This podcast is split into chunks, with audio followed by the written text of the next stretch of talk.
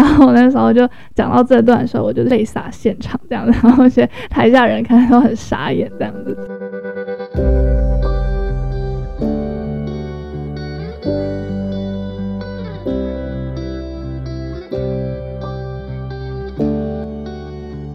Hello，大家好，欢迎来到艾米之音。今天的主题呢，就像是我标题说的，就是我大概两个礼拜前呢，受邀到台积电演讲。那我觉得这个经验非常的宝贵，也非常的难得。然后这次的演讲也有收到一些，哦，下面的工程师啊，或者是邀请我去演讲的主管的一些 feedback。然后也有收到一些朋友的来信，就说哇，Amy 你好厉害哦，然后很想知道说你到底分享了什么。但其实会想要录这集，不是想要跟大家说什么我有多厉害或什么，而是想要跟大家分享说我从准备啊到真正去了台积电演讲，然后一直到结束之后的反思，我觉得算是我所有的演讲的机会里面，算是还蛮特别的一个经验。因为过往去学校演讲或者是去一些大型机构演讲，通常都是去讲一些可能我的留学经历啊，或者是我的自由工作者的生活啊等等的，就是比较少去碰触到一些我觉得很特别的一些话题。对，就是以前的。包的话题好像就是包围在这些，就是可能我的历程啊、我的经验啊、我的转捩点等等的。那这一次要去台积电演讲，我就觉得说，这些社经地位都比我还要高那么多的人，他们到底为什么会想要听我一个屁孩讲话？但是收就是收到邀约的时候，还是觉得非常的荣幸。那那时候就是跟在接洽我的那一位主管在讨论说要讨论什么主题的时候，其实我们就蛮痛苦的，就是觉得说到底有什么样的主题会吸引这些工程师。然后我就想了一下，然后整理一下，回顾一下说之前的一些经历，然后我就发现说，天哪，我以前的演讲的主题或者是演讲的身份，大部分都是以就是说我是英国留学生，然后英文老师或者是自由工作者，这些好像听起来有一些光环的一个角色。那我这一次我就觉得说这些光环。已经在身上很久，我也不太希望说再去利用这个光环去吸引谁的注意。那我自己也私心的是觉得说，我觉得我已经从英国毕业三年了。我觉得这三年回台湾的这些日子，我觉得我靠着我自己的坚持，还有一些执着，我觉得我渐渐活出一个更有故事的大人。所以我不太希望说再用这个英国留学生的光环给绑架自己。对，所以我那时候就想说，那我到底要用什么样子的角色，或是什么样子的身份去跟他们聊天？那后来呢，我就发现说，我觉得这三年的经验，不管说是在工作上、在生活上，或者是一些生命经验，都让我成为，就像我刚刚说的，更有故事的大人。那我自己接触过这么多工程师，尤其是在就是像台积电这么大的。公司的工程师，大部分的他们可能就是，嗯、为了公司付出很多，不管是时间啊、精力啊，或是体力，可能都奉献给公司很多。可是到头来会发现，说自己好像除了工作以外，并没有太多的生活。呃，我不是指全部的工程师，就是我自己观察到，以及就是朋友给我的就是建议等等的，就是他们大部分就是呃收入很高。然后社经地位也很高，但是可能心里面有缺了某一块，是可能自我实现没有办法去完成的部分。那我就觉得说，好像可以以这样子的角度去切入，然后跟他们分享说我是怎么样，或者是说我自己在过生活的时候是保持着什么样子的心情。好，那刚开始的演讲呢，我是带入说我从刚英国回来的时候，我那时候。很想要赚钱，因为我去英国的这趟花费是跟我的家人拿的。那我不希望说他们没有跟我要，我就不用去负这个责任，因为当初也是我自己坚持要出去的。所以我觉得，那我回国之后，我就必须得做些什么来证明说，诶，你们花的这些钱是值得的。甚至我那时候也是告诉自己说，我回国后要就是每个月固定就是还多少钱给我的父母。这样子，所以我那时候回国的时候就非常积极的在赚钱，然后有什么样子的机会啊，就是会去接这个这些 case。所以那个时候把生活搞得蛮忙碌，虽然说身体就还 OK，不会说什么到每天都要熬夜，可是就觉得身心灵没有到一个很富足或者是很满意的状态，就是你的身体就是累，因为你要备课、要上课、要表演什么之类的，会看起来好像就是有点憔悴。那我觉得身体这部分就先不说，可是我觉得是心灵上面的富足，完全一点都没有达到这样的效果。就是那时候就觉得说，好像就是一直的在赚钱，然后一直在找机会上课。然后也没有太多的时间去充实自己，就会变成说我好像一直是在花我的老本。那个老本不是说是钱的部分，那个老本是指就是你的知识，好像就是一直在拿以前的知识来教给学生，但是你自己没有进步。我知道我一定很快就会被淘汰了，我变不出什么新的花样。那后来我也才渐渐的了解到生活跟工作平衡的重要性。所以那个时候，我就在我的 schedule 上面有做一些微微的调整，让自己的身心灵都可以达到一个平衡的状态。那我有在就是在 PPT 上面跟大家分享说，我现在是怎么样去分配我的生活。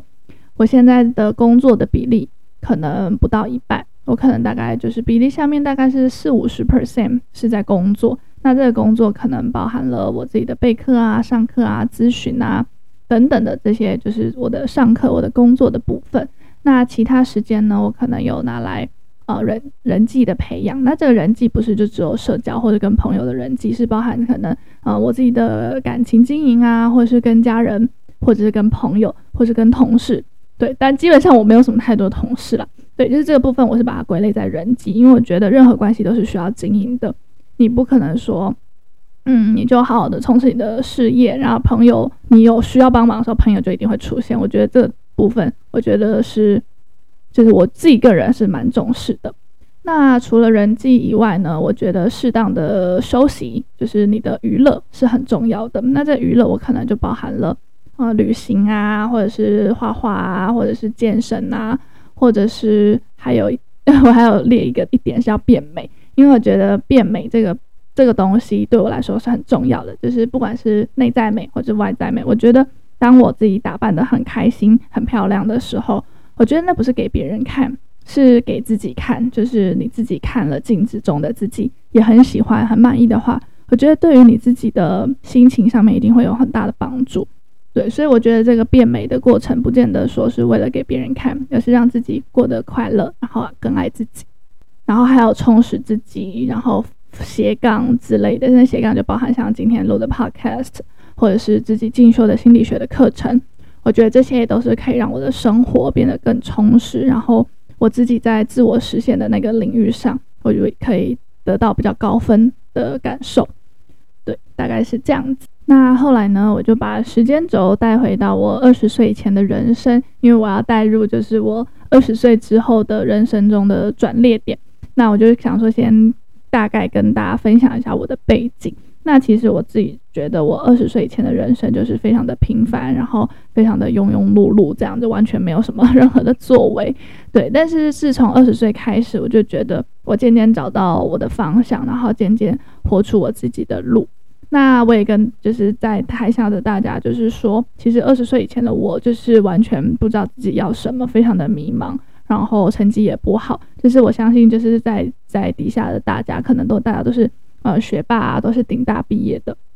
那可是呢，我就是完完全全是一个 可以说是学渣嘛。对，就是我以前成绩就真的很不好，然后也没有什么目标，就觉得有点随波逐流。但是呢，我生命中的转捩点其实有四个，目前为止有四个。一个呢是二十岁的我。那二十岁的我呢，那个时候参加了学校的交换学生，然后那个时候就是出去，呃，看了这个世界，发现说哇，这个世界真的好大。因为那个时候是我第一次出国，所以我对于外在的世界啊是非常的好奇，保持着很多的新鲜感。那也是那一次的文化的冲击，或是旅行上面带给我的体会，让我觉得我好像爱上了这种很自由的感觉。所以我回台湾之后，我就非常努力准备我的研究所。那那时候也是经过一番挣扎和思考之后，才决定说，OK，我要在大学毕业的时候去英国念研究所。很多人会问我说，为什么你会想要去英国念研究所？其实我会把它归功很大的成分是在我二十岁去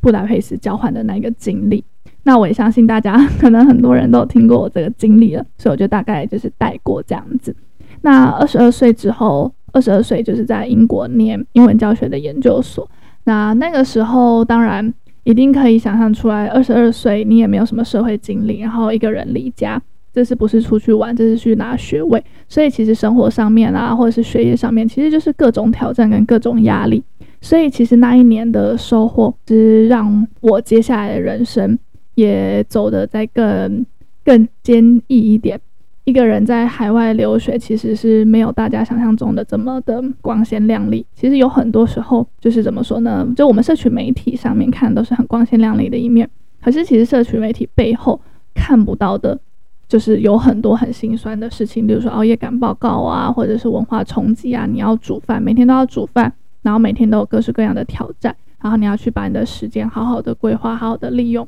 因为你不管是煮饭、打扫、洗衣服，这些全部全部都是要自己来，所以确实那一年真的带给我非常多的成长跟收获。那当然，你出去看了这个世界，你会发现说这个世界真的非常大，你会去显示自己，然后发现自己很渺小，也会变得更谦虚，然后更上进，然后更对这个世界也抱有更多的包容心。那二十四岁，二十四岁其实也是我非常大的一个转捩点。就是那个时候，我的生活一切都过得非常的顺遂，就是不管说是生活啊、工作啊，或者是那个时候的感情，都看似很顺利。可是就在我觉得我到达了我事业或者是生活，然后人际的巅峰的时候呢，我就和我那个时候在一起五年的男朋友分手了。那那个时候对我来说，真的确实是一个很大很大的打击，因为算是初恋，然后又以为说好像这段感情可以走很长久，所以那个时候是完全没有征兆的就分开了，所以那时候对我来说算是一个很大的挑战，很大的一个低谷的点。但是后来呢，我就是把所有的重心放在我的生活跟工作上。嗯，但我不是说像很多人说什么用工作来麻痹自己啊，或什么之类的。我那时候算是也想通的蛮快的，就觉得说没关系，就是缘分到了，然后就是把把重心放在自己觉得更值得的人事物身上。然后那个时候，嗯，我就觉得很幸运，就觉得说，呃，工作上也就有多了很多的突破，像包含我那个时候。其实一直以来都很希望可以去大学上课，去大学当讲师。可是因为现在的博士生太多了，所以像我们这种硕士生，其实是很难去学校当英文老师或者是当讲师的。可是那个时候就呃分手过一阵子吧，然后我就收到了就是大学的邀约，就是可以进入大学教教课，算是圆了那个时候小小的梦想。对，所以我就觉得说哇，人生的一切安排其实都来得很巧妙。也许那时候就是上天就是要跟我说，我过得太安逸了，然后给我一点打折，啊，就是打击或者是挫折，然后让我就是去更努力，在生活上还是工作上，就觉得那时候好像过得太安逸了。然后后来呢，就是慢慢的一直就是生活到现在。那我也觉得说，其实有经历过一些创伤，也不要说创伤，但有经历过一些低潮或是伤痕的人，我觉得。这个人散发出来的魅力，或者散发出来的气质，其实也会不一样。像不是有一句话，就是说你现在的气质藏着你走过的路、看过的书，还有爱过的人。就是我觉得以前经历过的事情，其实真的不会骗人。就是你以前的努力，或者是你看的书，然后你走的路，其实都会在你未来的气质里面被展现出来。所以我觉得，也因为有那一次的失恋，我觉得我在。可能在同理别人，或者是在听别人分享，或者是在跟学生朋友聊天的时候，我觉得我也可以带出更多的同理心，这也是我也许以前是没有办法体会的。所以我觉得，就是上天的每一个安排，其实真的都是祝福。那我也很幸运的，就是在今年年初的时候，诶，不是今年年初，是在去年的时候就遇到我现在的男朋友，就觉得遇到彼此好像就是一个很命定的一个。一个存在，就觉得价值观呐、啊，然后各方面就觉得都好契合，然后生活起来都是非常舒服，然后非常平等的。所以在今年一月的时候，我就决定要去美国找他一起生活个一段时间。对，那那时候我回国的时候，我有去整理了一下，就是一起同居这半年的心得。然后有兴趣的话呢，也可以去往回看，有一集叫做。嗯，我在美国生活半年的心得与心情分享，这样子。那那个时候就是一起在美国生活的这段时间，我觉得回想起来真的是非常非常值得的一趟旅程。那这个值得不是说觉得哦玩得很爽啊，或过得很爽之类的，而是我觉得这趟旅程看似好像是去追爱，或者是看似好像就是去旅行，可是我觉得这趟旅程它带给我的收获非常非常的大，就是不管是工作上面的启发，或者是人际上面的理解，或者是说跟另外一半一起生活的一些想法，我都觉得它在我生命当中真的留下很深刻的记忆。那我会把这段半年的旅程，我会把它视为我生命中到现在为止就是最自由的一段时间，因为那个时候就是没有什么人会管你啊，或者是没有什么责任要负，所以那半年其实真的我会把它称之为我非常梦幻的美国生活。那那段时间呢，我觉得它也确实让我可以好好的去享受我的生活，因为就是那时候是非常自由的身心灵嘛，所以就是可以让我好好的工作啊，好好的思考，甚至是好好的去感受生命。所以那段时间，我觉得现在回想起来，我都还是觉得非常的梦幻。可是呢，就当我以为生命中的每件事情都顺利且美好的降落在我身上的时候呢，上天又跟我开了另外一个玩笑，那就是我收到我外婆的病危通知。那我其实从小就跟我外婆感情非常的好，我是她带大的，所以一直到我长大之后，即便我出来城市念书，我还是会很常回去看她。然后就连就是我之后从英国回来成为自由工作者，因为自由工作者很弹性，可以安排这些生活，所以基本上我那个时候去美国前，我基本上一个礼拜会回去看她个两三天。就是没干嘛就聊天啊，跟他开开玩笑啊，然后有时候带他出去走走，所以其实我跟他感情一直都是很紧密的。可是居然就在我在国外的时候，他就病危了。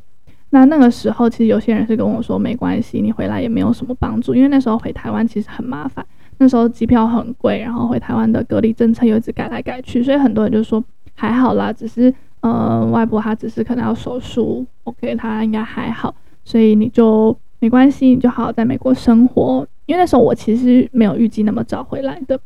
对。然后可是后来我就觉得不对劲。然后有一次我在跟他视讯的时候，他就跟我说：“说你回家。”可是那时候我是在美国的外面，我在街头上，他就叫我说：“你快点回家。”那我我在猜，他那时候也意识不是很清楚，我也不知道他跟我说的回家是指回我纽约的家，还是叫我快点回台湾的家。但是我就听到这句话，我就觉得不行，我一定要回家看你。就算你好了，或者是就算你康复了，我就觉得我还是要好好把握这段时间。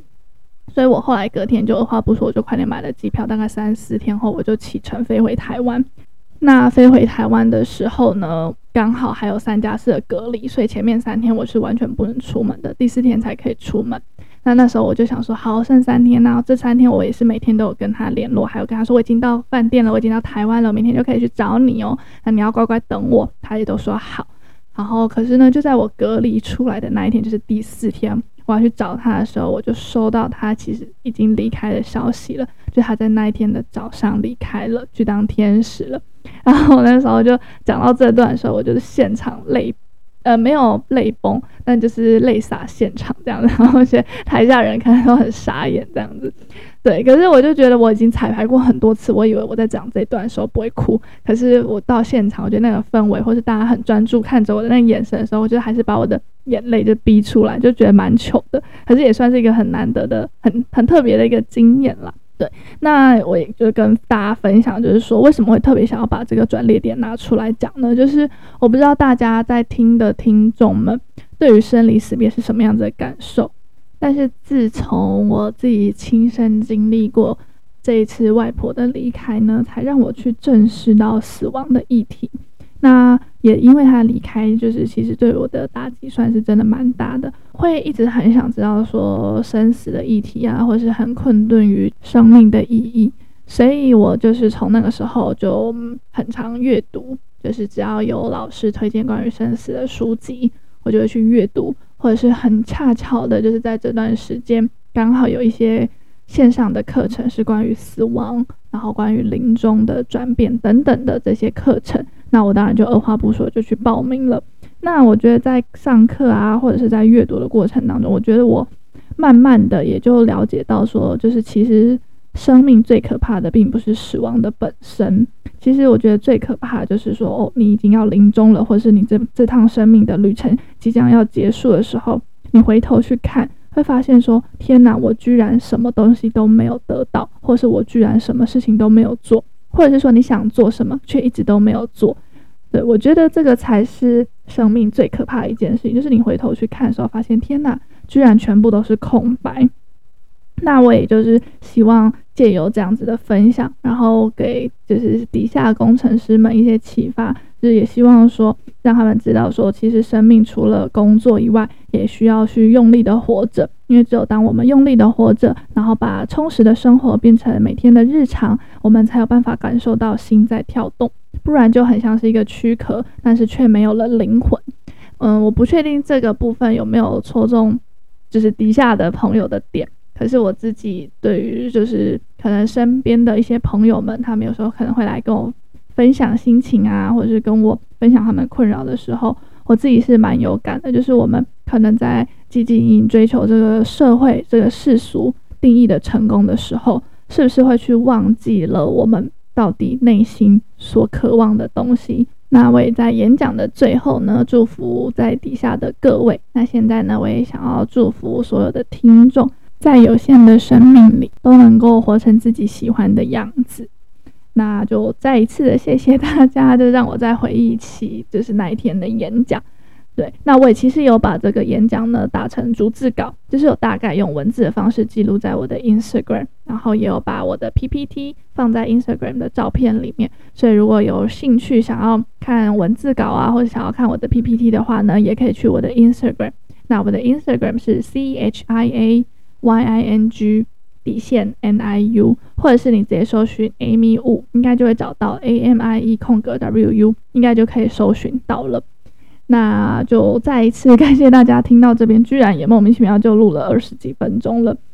对，那就也祝福大家说自己可以过成自己喜欢的样子。如果说你现在对于生命啊，可能比较迷茫，或是对于未来的规划，可能没有什么太多的想法。我觉得也没有关系，就好好静下心，然后跟自己对话，去旅行啊，或者是去做一些一个人才可以做的事情。因为其实我自己会发现说，前面好几次的转捩点，其实都是旅行带给我的收获。那旅行这件事情对我来说是非常重要的一件事情，因为这个旅行其实不是说哦出去玩，然后打打卡、拍拍照，然后好像证明自己来过。那个旅行是你要给自己一个时间、一个空间，然后让你自己去体会、去感受这个生命。